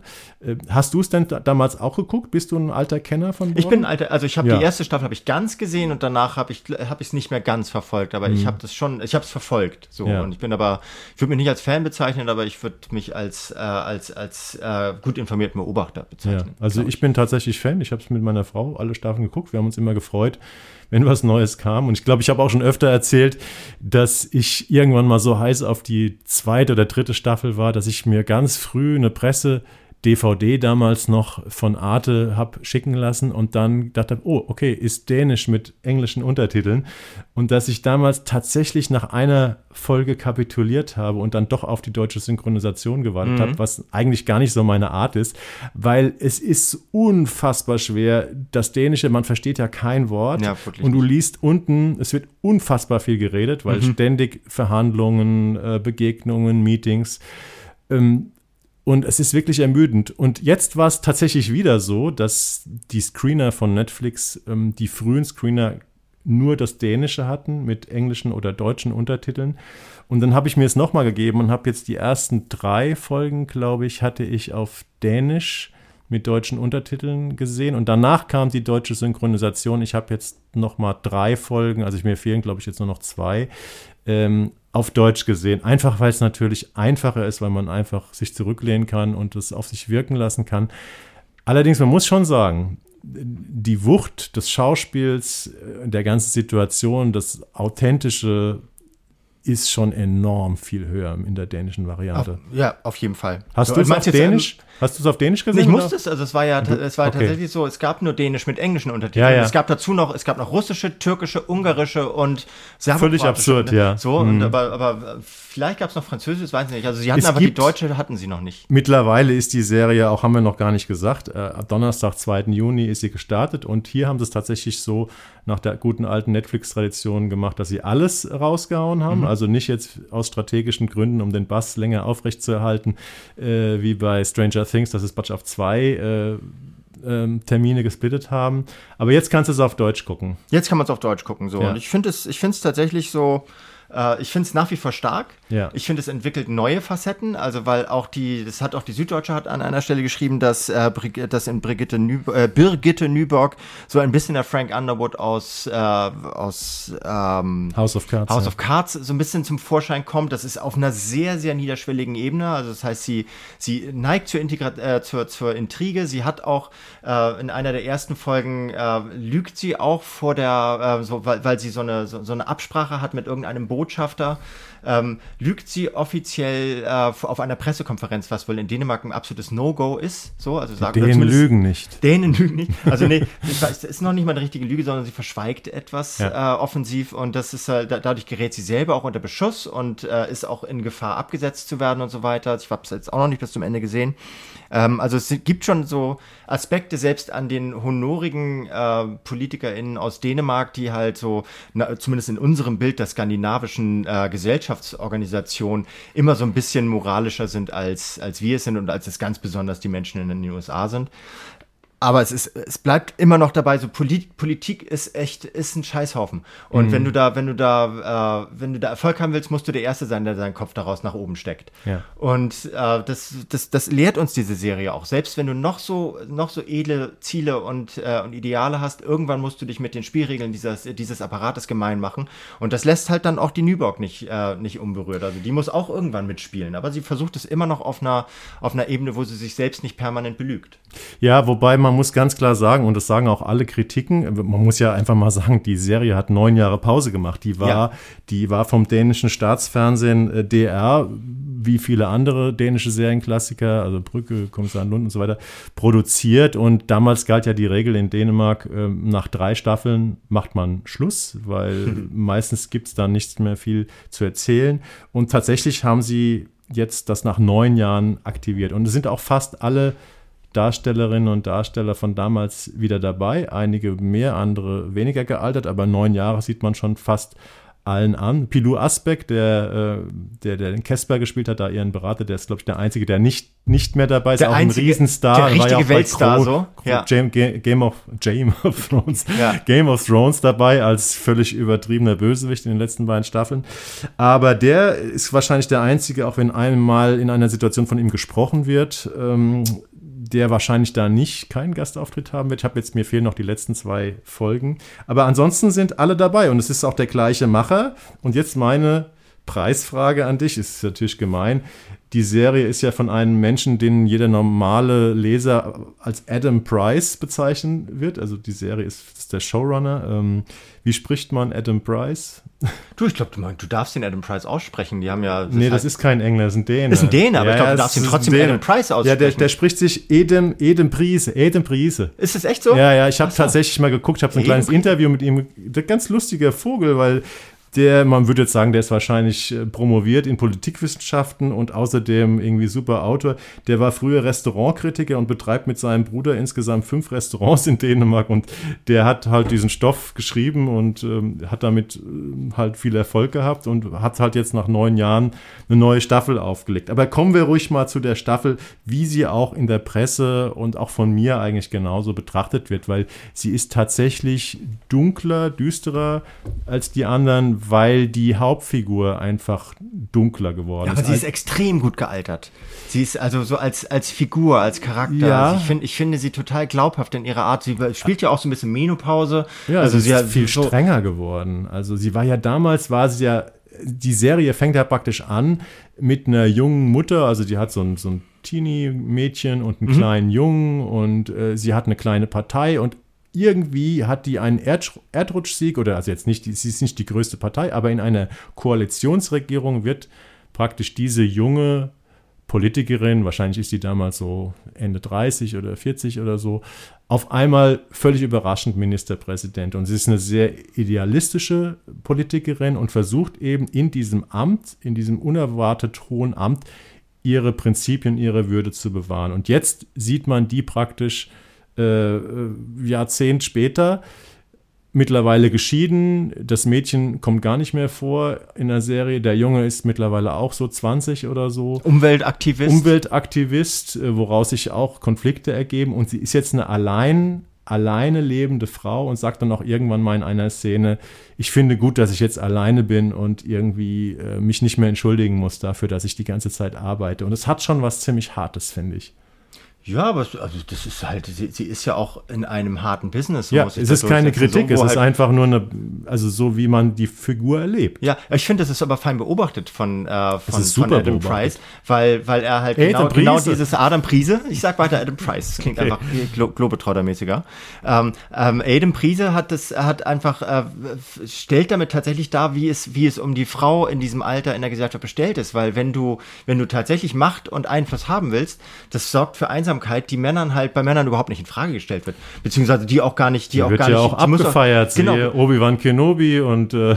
ja, oder Männer, Männer haben dann halt, die können ihre Unabhängigkeit leben, wie sie wollen, ja. und die, die haben dann halt in der Regel eine Frau zu Hause, die sich um die Kinder kümmert und sowas, und niemand würde so einen Machtpolitiker fragen, wie geht's wie läuft's denn zu Hause, wie ist es mit der Kindererziehung? Bei ihr, sie ist es dauernd gefragt worden, weil das immer problematisiert wird, wenn ein, wenn ein weiblicher Mensch ähm, Einfluss in der Gesellschaft hat und wahrnimmt und auch durchzu und durchzusetzen. Lebt. So, die muss entweder mhm. alleine leben oder sie ist eine Rabenmutter und so. Das, das wird, ja, ja. Ich, das wird hier sehr fein dargestellt. Deswegen habe ich eben auch auf die Menopause angesprochen. So, sie ist halt, es wird äh, so, so ein bisschen, bisschen äh, subkutan, also nicht so richtig, so, nicht so richtig offensichtlich, aber immer so in kleinen Details dargestellt, dass sie jetzt eben in einer Lebensphase ist, wo sich äh, noch mehr bei ihr ändert. Also wo äh, eben in der Menopause so und wo sie, äh, so, wo sie so öfter mal so Schweißausbrüche hat und so weiter. Sie hatte auch mal eine Krebserkrankung, ist, wird mal dran erinnert. Ich glaube, Brustkrebs hatte, glaube ich, in der dritten Staffel ja. oder so, mit der sie so, so eine Nachwirkung noch zu Ja, die habe ich, die habe ich ja nicht gesehen, die dritte ja. Staffel. Aber so, ähm, sowas wird thematisiert, ohne es an eine große Glocke zu hängen. Und das finde ich, das finde ich gut gemacht. Also ja. sie, sie sagen ja auch etwas über die, über unsere Gesellschaft und wie geht die überhaupt mit, mit Geschlechterstereotypen um. Mhm. Das ist natürlich, ich habe jetzt nicht den perfekten Einblick in das skandinavische äh, Menschenbild, das da vorherrscht, aber das ist ja, ist ja eins, an dem wir uns auch so ein bisschen orientieren, also wir aufgeklärten Menschen in Deutschland äh, sich orientieren. Und äh, das gibt da so ein bisschen, das gibt so, so ein bisschen Handlungsanweisung dafür und ja. bleibt gleichzeitig aber unterhaltsam und originell. Das finde ich, deswegen mag ich die Serie auch so gerne. Deswegen mag ich aber auch diese Figur so gerne von der von der Brigitte Nyborg und aber auch die Figur von von der ähm, wie, wie heißt sie, die äh, Katharine Fönsmark. Katharine Fönsmark, ja, genau. So. Das ich wollte gerade sagen, die müssen wir auf jeden Fall noch ja. äh, ansprechen, weil die ist ja so ein bisschen die zweite Hauptfigur. Äh, die lernt man ja am Anfang der Serie als junge Journalistin kennen und die wird ja dann später Beraterin. Also Pressesprecherin auch. Genau, von der, von von der Nieburg. Und jetzt erleben wir sie, die ist mittlerweile auch 40, zumindest die Schauspielerin. Ähm, war ja übrigens auch in Game of Thrones, hatte sie ja auch eine kleine Ach, Rolle als Wildling. Äh, gut, wollen wir jetzt mal nicht äh, vertiefen. Aber die ist ja mittlerweile, wird sie, sie geht als Chefin, als Nachrichtenchefin zu diesem Sender TV1 Mhm. äh, zurück. Äh, ihr ehemaliger Chef ist jetzt ihr Mitarbeiter. Unser Freund, Genau, der Kommissar, der Kommissar aus äh, dem, dem Aus dem U-Boot-Ding, Aus ne? dem U-Boot-Ding, Ja, genau. Ja, ja, Sören Malling heißt er, Mhm. glaube ich. Äh, und das ist ja auch, da wird ja auch mit dieser Nummer gespielt. Alleinerziehende, nee, Quatsch, die hat einen Freund, aber sie ist ja auch alleinerziehende Mutter, weil der Sohn ist oder Kind ist von, von jemand anderem und die muss jetzt auf einmal die Harte da geben und hat ganz viele Konflikte mit ihren Mitarbeiterinnen, zum Beispiel mit einer Nachrichtensprecherin. Und da wird das ja auch ein bisschen gezeigt, äh, die Frau als Managerin, die harte Entscheidungen treffen muss und die sich dann in dieser Rolle selbst reflektiert, Das ist eigentlich auch sehr kluger Ja. Erzählstrang, finde ich. Ne? Ja. Es ist einfach eine, es ist eine. Serie mit, mit Frauenfiguren, die es noch immer nicht, nicht in, der, äh, in der ausreichenden Zahl gibt, um die Realität wiederzuspiegeln und aber auch um der Realität so ein bisschen in den Hintern zu treten, dass sie mal, dass sie mal Richtung Zukunft sich Ja. bewegt. So. Und das ist natürlich aber bei skandinavischen Se äh, Serien schon deshalb authentischer und auch präsenter, weil die Gleichberechtigung in Skandinavien auf einem ganz anderen Niveau ist als bei uns. Also Frauen, Frauen, die Vollzeit berufstätig in, in Führungspositionen sind, sind da Normalität. Da wird nicht, da wird auch gar nicht mehr viel drüber diskutiert. Also es gibt natürlich auch da Backlash-Bewegungen, aber, aber trotzdem, trotz allem ist das da einfach, es ist die Wirklichkeit. Und bei uns ist es immer noch so ein bisschen Illusion oder Anspruchsdenken. Und deswegen immer wieder einen Blick auf Skandinav skandinavische Serien haben, so könnte es bei uns auch aussehen in einer besseren Welt. Sie ist wirklich von Adam Briese wirklich sehr, sehr gut wieder erzählt. Mittlerweile ist auch der optische Gehalt der Serie, die ja vorher nur in Kopenhagener Gassen äh, an Kanälen und noch mehr in Büroräumen oder ja in dem Regierungssitz eben gespielt hat, ist optisch ein bisschen aufwendiger, hochwertiger, weil so ein Drittel oder ein Viertel der Szenen in Grönland spielen. Spektakulär. Mit tollen einfach, Bildern, ja. muss man sagen. Und ähm, das ist wahrscheinlich dann auch so ein bisschen dem Netflix-Optik-Pimp geschuldet. Äh, ist dir aufgefallen, dass die Serie teilweise wahnsinnig aktuelle politische Entwicklungen ähm, anspricht? Es gibt zum Beispiel, als es Probleme gibt mit, diesen, mit dieser Firma, die die Ölbohrungen da machen soll, ähm, kann man ja sagen, weil es relativ früh in der Serie vorkommt, wird gesagt, ja, da steht ein russischer Oligarch, ist da mit im Besitzerkonsortium und äh, der unterliegt ja eigentlich einem Embargo, weil Russland die Ukraine angegriffen hat. Da habe ich gedacht, das kann doch jetzt nicht sein. Das können die Nee, doch nee, noch nee. gar nicht drin gehabt haben. Oder habe also- ich das falsch verstanden? Ich glaube, du hast falsch verstanden, da ging es um die Krim. Ach, da ging es Also, um die Krim. Ah, genau. okay. Also ich glaube nicht, dass also Ja, das ja. wäre wirklich extrem. Stimmt. Äh, Es Also kann natürlich das- sein, dass sie es nochmal nachgepimpt haben, aber dann hätte es, das würde die, das würde nee, die, die, die können es ja nicht, die verändern. können es ja nicht unsinngemäß Nee, nee, übersetzen. nee, da meinten sie Ah, dann tatsächlich, ich's da meinten die Krim und, äh, und Luhansk, also da, da, ging- ja, da ging es stimmt, um, das um ist die ja schon ein bisschen älter, der Konflikt. Genau. Nämlich später habe ich mich gewundert, da fliegt sie nämlich zu einem kurzen G7-Treffen ähm, nach Deutschland, ähm, was von der Bundeskanzlerin geleitet wird. Da, da sind sie dann nämlich zumindest noch äh, Vorstand Dezember Ja, 2021. ja. Nee, das, also die nimmt natürlich aktuelle Ereignisse stark auf, aber so aktuell, dass sie jetzt tatsächlich seit dem 24. Februar nochmal nachjustiert hätten, das glaube ich nicht. Ja, klar, geht da eigentlich noch. Also insgesamt muss ich sagen, je länger man die Serie guckt, ich habe es jetzt auch schon fast durch, entsteht wieder dieser Sog, ähm, dass man da voll drin hängt und ähm, ich bin eigentlich wieder Fan und die Presse schreibt eigentlich auch nur Positives über Borgen. Also die hat, kriegt super Kritiken. In Dänemark haben sie übrigens im Gegensatz zu dem normalen Netflix-Prozedere tatsächlich jede Woche eine neue Folge Das lief ja auch in den, im dänischen Fernsehen wieder Ja. ganz normal. Ne? Das ist ja Ach so, Netflix ist nur die Aus, ist nur die, ist Ah, nur die ist nur die internationale Ja, ja. Verwertung. Ach so, okay. Es ist nach wie vor ein, ein Produkt von DR1. Alles klar. Ich weiß, dass es eine Co-Produktion ist, aber ich dachte, dass es da auch bei Netflix Nee, gelaufen das lief. Aber auch schon da. Und Da haben sie es für die internationale Vermarktung sozusagen Genau. zu Netflix gegeben. Also da lief es im Wochenrhythmus, Mhm. auch mit äh, fantastischen Quoten und auch sehr, sehr guten Kritiken. Ähm, wir haben übrigens, Katrine Fensmark wird von Birgitte, die heißt nämlich wirklich Birgitte, Birgitte J. Sörensen gespielt. Ähm, genau. Ja, damit damit haben wir sagen- drei, drei fette Serien diesmal. drei Ist gar fette nicht- Serien. Die ist mir gar nicht ist so. nicht ganz so fett, aber äh, Ja. ist vom Kultfaktor oder vom äh, Lobfaktor äh, auf jeden Fall auch ein Blockbuster. Genau, also Borgen kriegt, kriegt halt, wenn, wenn die rauskommt, gibt's gibt's in der Washington Post und in der New York Times, gibt's halt auf Ja. der ersten Seite der Medien. Eine sehr äh, gibt's- viel gibt's eine- beachtete Serie. Genau, die ist viel beachtet. Bei Kreativen weltweit, muss ja. man ganz Deswegen so sagen. ist mir gar nicht so lieb. Ich finde, diese Folge war jetzt auch mal gut, aber ich freue mich darauf, wenn wir dann äh, in der nächsten in der nächsten Folge wieder ein bisschen mehr auf die kleineren, feineren und abseitigeren Formate zu Ja. sprechen kommen. Zumindest eine davon. Aber es macht auch mal Laune. Also ich habe jetzt so, ich hätte mir sonst Obi-Wan, glaube ich, nicht angeguckt. Habe ich jetzt mal gemacht. Einmal müssen wir das Marvel-Universum durchleuchten, haben wir gemacht in einer der letzten Folgen ne, mit dem Moon Knight. Wir müssen Star Wars, also diese ganz großen Dinger, muss man ab und zu einfach mal durchleuchten, damit unsere Hörerinnen und Hörer wissen, wie wir dazu stehen. Wie wir dazu stehen. wie wir uns daran ja, ja. abarbeiten. Und an dieser Stelle, vielleicht bevor es wieder zu spät ist, Leute, hört ihr uns bei Apple Podcast oder bei Spotify, schreibt doch mal einen kleinen Kommentar zu unserer Show unten rein. Das hilft uns enorm, weiter neue Hörerinnen und Hörer zu finden. Ähm, das ist tatsächlich sozusagen die Währung, äh, die da bezahlt, in der man bezahlt. Unser Podcast ist ja nach wie vor werbe- und sponsorenfrei. Und wenn es noch ein paar mehr Hörer wären, Hörerinnen und Hörer, würden wir uns sehr darüber freuen. Deswegen lasst mal einen kleinen Kommentar da in eurer Abspielstation oder schreibt uns auch gerne eine Mail. Findet ihr alles bei den ähm, Infos bei eurer Abspielstation ähm, in dem Text. Und damit kommen wir jetzt zu unseren allseits beliebten Screenshots, würde Wenn die ich sagen. beliebt. Ja, okay. Bei uns sind sie beliebt. Ich hoffe, bei euch sind sie auch ein bisschen beliebt so. Nee, ich wollte jetzt, nein, nein. Also, ich, ich kann aber Erik nur zustimmen. Nichts ist in einer, in einer Liebesbeziehung schwieriger als zu schweigen. Also redet mit uns. Genau. Und deswegen fangen wir jetzt wieder mit dem negativen Screenshot an, damit wir mit dem positiven aufhören können. Was ist denn dir in den letzten 14 Tagen, seit wir hier das letzte Mal zusammengesessen haben, negativ aufgefallen im Fernsehen? Mir ist, also mir ist, äh, negativ fällt da mir immer einiges auf, aber es ist manchmal auch so Wohlfall dann auf irgendwelche Formate in der ARD und ZDF, also Wohlfühlformate im ARD und ZDF und sowas rumzacken. Mir fiel jetzt etwas auf, was erst kommt. Das ist am ko- abkommenden Samstag, läuft bei RTL ein Lifestyle-Magazin, das Gala heißt und Gala ist. Und das hat mich natürlich noch nicht gesehen, so, weil es erst kommt. Kommt das von einem Magazin Das Gala? kommt Also so von, das ist, das ist das, Ma- genau, das ist das, ähm, das RTL-Format ähm, namens Gala aus dem Gruner und Jahr Magazin Kosmos. Und äh, ist so der erste, der erste wirklich richtig große sichtbare Ausweis davon, dass ähm, Gruner und Jahr, dieser große, ehrenvolle ähm, Verlag, der mal der, eines, der, eines der, der wichtigsten Magazine, also einer der wichtigsten illustriert mit dem Stern herausgegeben hat, äh, jetzt im Besitz dieses, äh, dieses Boulevardsenders ist. Und äh, wir werden uns noch umgucken, was, was, der, was der Presse- und Medienlandschaft daran fehlen wird, ähm, was, was hier verloren geht, wenn RTL die ähm, auch inhaltlich und dramaturgisch die Hoheit über diesen Verlag übernimmt. Und das wird passieren.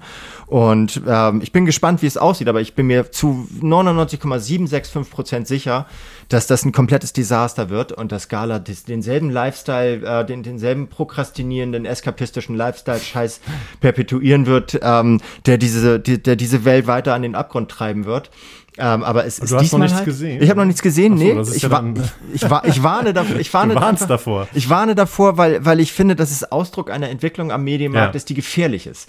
Dass ein Sender wie RTL einen Verlag wie, äh, wie Gruner und Jahr übernommen hat und es wird zwar geheuchelt, es gäbe da keine äh, redaktionellen Einflussnahmen und alles sei autonom und jeder arbeite für sich.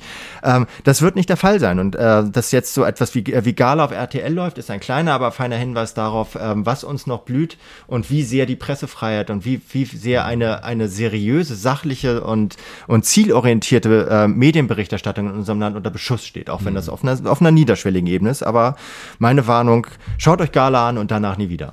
Also meinst du, es wird nicht so werden, wie als Amazon die Washington Post gekauft hat und danach wurde die Washington Post eigentlich sehr, sehr, sehr, sehr gelobt für ihre journalistische Arbeit. Genau, aber wer weiß, ob das nur eine Transferphase ist. Ja. Es ist ja nicht automatisch so, dass das negative Folgen nach sich zieht und dass die unterwandert werden und so weiter. Aber es ist einfach so, wenn das, wenn diese Büchse der Pandora geöffnet ist, wenn die Tore, wenn die Tore sich, sich öffnen äh, und jeder praktisch äh, sich, sich Zeitungen kaufen kann oder Medien kaufen kann, wie er möchte, weil einfach der, äh, der finanzielle Background dafür da ist, das birgt Gefahren. Und ähm, deswegen, ich habe sonst nichts gehabt, was mich, wo ich richtig vorwarnen möchte. Ja. Deswegen warne ich mal ein bisschen, ein bisschen so in die Zukunft gerichtet. Ja, mein, äh, meine Screenshots sind äh, diese Woche beide Tatorte. Ihr wisst ja vielleicht, kann man auch bei meinen Facebook-Postings nachlesen. Ich gucke mir jede Woche den Tatort an, ähm, habe deswegen auch ganz gute Vergleichsmöglichkeiten. Jetzt gehen wir so langsam auf die Zielgerade, was die neuen Sonntagskrimis, also Tatort und Polizeirufe betrifft. Ähm, es kommen nämlich, ja, der letzte Tatort läuft am 26.06., heißt Tatort in seinen Augen ist mit ähm, dem Mainzer Team Heike Makatsch und Sebastian Blomberg. Und das ist tatsächlich der schlechteste Tatort, den ich ähm, gesehen habe in diesem Jahr, obwohl der ein ganz gutes Thema hat. Äh, und zwar, es geht um Liebe im Alter. Ähm, es geht um zwei ähm, ältere Freundinnen, gespielt von Ulrike Krumbiegel und Michaela May, die alleine sind und die eine äh, lernt praktisch einen jungen Mann, einen Knacki kennen und sie äh, fangen eine Liebesbeziehung an, äh, beäugt von der anderen und die andere, äh, die eine hat die andere als Erbin eingesetzt und die Reiche liegt dann natürlich irgendwann tot auf dem Boden. Und der Krimi verhandelt so ein bisschen diese Frage, ähm, welche, ja, hat eine ältere Frau das Anrecht auf einen jungen Liebhaber ohne dabei schräg angeguckt zu werden? Und warum denken alle um sie herum, äh, dass der ja nur das macht, weil er sie ausnehmen will? Im Prinzip ein gutes, äh, gutes Grundsetting, aber was daraus gemacht wird, ist leider äh, ziemlich schlimm. Also es kommt irgendwie überhaupt kein Flow in diesem Krimi auf. Die Dialoge sind ziemlich schlimm, die Nebenhandlung von den Kommissaren ist schlimm und es ist leider tatsächlich ein ganz, ganz schwacher Krimi zum Abschluss der diesjährigen Tatortsaison. Aber ich habe auch gleich noch einen Tipp in Sachen Tatort. Aber davor möchte ich noch. Nein, nein, nein, nein, ich finde das perfekt, wenn du jetzt noch deinen dein positiven Soll ich meinen positiven? Ja, na klar. Okay, mein positiver Screenshot ist der Tatort Flash. Der kommt am Sonntag, 19. München, äh, 19. Juni aus München. Und der ist vom Regisseur Andreas Kleinert. Andreas Kleinert ist derjenige, der gerade fürs DDR-Schriftsteller-Biopic Lieber Thomas für zwölf deutsche Filmpreise nominiert ist, die demnächst vergeben werden. Und ähm, die Geschichte ist, dass ein verurteilter Frauenmörder nach 30 Jahren aus der Haft entlassen wird, offensichtlich wieder eine Tat begeht. Und der Einzige, der eine Spur zu ihm herstellen könnte, wäre sein ehemaliger Psychotherapeut, ähm, der allerdings mittlerweile dement ist. Hm. Und ähm, der Film erzählt praktisch davon, wie Bartic und Leitmeier, die Kommissare, in Zusammenarbeit mit einem, mit einem ja, Nervenheilarzt eine neue Methode versuchen, um bei Dementen alte Erinnerungen herauszugraben, indem sie deren alte Lebenswelt, also so sein ehemaliges Büro und Behandlungszimmer, eins zu eins wie in einem Modell wieder aufbauen. Und das ist ein sehr, sehr kluger und wendungsreicher Krimi. Der alte äh, wird äh, gespielt von Peter Franke, ein ganz großartiger, mittlerweile 80-jähriger Schauspieler, der das super macht. Ähm, das ist einer der schönsten äh, Tatorte des Jahres, äh, geschrieben von Sönke Lars Neuwöhner und Sven Esposa. Der hat mal, die haben mal den Tatort Der Mann, der lügt aus Stuttgart geschrieben. Auch einer der klügsten Tatorte der letzten Jahre. Und auch hier liefern die wirklich sehr ab. Also ich finde, das ist eine, eine Tatortfolge, die gehört wahrscheinlich zu den besten sechs oder acht aus dem letzten Jahr. Kann ich euch auf jeden Fall empfehlen. Wie so oft aus München, ne? Die sind halt ja, einfach. Ja, München halt ist immer stark, eine Bank. So. mal mehr, mal weniger, so, aber ja. sie halten diese hohe Qualität wie kaum ein anderer anderer Standort. Was ist denn dein positiver Screenshot zum absoluten Abschluss heute? Something completely different. Das heißt, ähm, ist ein bisschen ambivalent. Heißt How to Dad ist ähm, wie so oft ein israelisches Format, das für die ARD-Mediathek äh, umgesetzt wurde, also adaptiert wurde. Ähm, läuft auch, ich glaube, es läuft schon seit, äh, seit vorigen Donnerstag und ist so eine fünfteilige Serie, handelt von äh, vier Vätern, auch wieder in München, die aus völlig unterschiedlichen ähm, sozialen Mikrokosmen kommen. Da ist halt einer, einer der so ein bisschen so, so migrantisch geprägter, robusterer, sehr körperlicher Typ, ein, äh, ein äh, schwuler Hausmann gewissermaßen, der äh, mit, mit, mit einem erfolgreichen spanischen Mann, der für der arbeitet und er ist halt zu Hause, kümmert sich um die Kinder. Ähm, so ein Business-Typ, der, der im Kurzma äh, Kurz, Kurzmantel ankommt und äh, das sind so, so, so vier, vier Typen, die nichts miteinander zu tun haben, aber ihre Kinder gehen halt äh, zum Ballett in eine Ballettschule und sie da warten dann, der, sie schlagen sich immer. Die Verbindung. Genau, das ist die Verbindung. Sie schlagen sich halt immer diese eine Stunde oder anderthalb Stunden Ballett ihrer, äh, ihrer Kinder gemeinsam um die Ohren. Und es geht los in der ersten halben Stunde, es sind fünfmal eine halbe Stunde ähm, mit einem Feuerwerk der Klischees, wo man denkt, um Gottes Willen, jedes, jedes einzelne Klischee über jede einzelne ähm, Subkultur oder, oder Abkultur in Deutschland wird einmal durchgekaut. Und es, hat, es löst wirklich äh, eine Viertelstunde lang Abschaltimpulse aus. Und dann bin ich aber dran geblieben, weil ich auch darüber geschrieben habe und nach einer gewissen Zeit entwickeln diese vier Charaktere einen unglaublichen Tiefgang und so unglaubliche, also der, der Versuch miteinander ins Gespräch zu kommen, wird auf eine ganz kluge Art und Weise inszeniert. Also eben mhm. auf der Basis eines israelischen Drehbuchs, das dann, äh, also das, das, das ähnlich fun funktionieren dürfte. Ich habe es nicht gesehen. Und die kommen sich immer näher und entwickeln, äh, zeigen andere Seiten an sich als die, die sie äh, nach außen hin vorgeben, offenbaren die gegenüber diesen Menschen und halten sich und anderen dadurch einen Spiegel vor. Ist keine High-Class-Serie, so es ist es ist wirklich Low-Budget produziert und es hat auch sehr, sehr, sehr, sehr deutliche Schwächen, weil es manchmal versucht, drolliger zu sein als nötig. Aber wer sich. Ist für die Mediathek gemacht worden. Ist für die Mediathek ne? gemacht werden. Spielt wahrscheinlich dann vorwiegend in diesem einen Raum, wo die sich dann unterhalten beim Ballett. Genau, das ist nicht, nicht ausschließlich. Es gibt immer, mhm. so, immer so kleine, kleine Links, so, so äh, schnell geschnittene äh, Verweise in ihre Realitäten, die dann auch so ihre Lügen gegenüber den anderen drei Typen äh, so widerlegen. Ja. Und das ist aber, wie, die, wie diese vier Typen miteinander ins Gespräch kommen, das ist wirklich, wirklich absolut sehenswert. Und nachdem ich anfangs gedacht habe, das wird das Schlimmste, was ich jemals gesehen habe, habe, das wird mein negativer Screenshot, hat es sich so nach ungefähr einer, der Hälfte der ersten Folge so in eine positive Richtung entwickelt und war dann zum Ende hin wirklich richtig gehaltvoll. Also ich habe das wirklich, wird das wirklich richtig gerne durchgeguckt. Kann man auch, zweieinhalb Stunden lang. Ja. Super, werde ich mal antesten. Ja, damit sind wir für heute durch, würde ich sagen, Jan. Ne? Sind wir. Ja, wir haben in 14 Tagen äh, dann nochmal eine Sendung. Einmal noch, dann eine Sommerpause wahrscheinlich. Ja, ein bisschen, eine ne? kleine Sommerpause werden wir machen. Mal gucken, ob wir noch über die besten Serien des ersten oder besten Format des ersten Halbjahres sprechen werden. Haben wir uns jetzt noch gar nicht intern drüber unterhalten, wir ob wir noch ein, Sonderding machen. Ansonsten, die Streamer machen ja gar nicht so krasse Sommerpausen, da geht es ja eigentlich immer weiter. Ja, ein bisschen schon. Bisschen schon also ein bisschen, ja. bisschen weniger ist schon. Also, ja. weil im Sommer ist einfach überall in der nördlichen Hemisphäre ein bisschen weniger Fernsehzeit ja. und sowas. Also, es ist nicht die großen ja, Man sieht ja 1. Juli, 2. Juli oder was es war, ähm, diese Restfolgen da, diese XXL-Restfolgen von Stranger Things. Also, der Sommer wird nicht als komplette Brachfläche nee, benutzt. Ähm, ja, Game of Thrones Prequel startet auch im August. Also wir werden mal schauen, was wir im Sommer machen. Eine kleine Pause werden wir machen, aber in 14 Tagen sind wir so oder so wieder für euch da. Wir freuen uns, dass ihr zugehört habt. Immer. Und hoffen, dass ihr auch beim nächsten Mal wieder dabei seid. Bleibt gesund und verbrennt euch nicht, der Sommer kommt. Genau, macht's gut. Ciao. Tschüss. Auch eine noch, der Fernsehpodcast.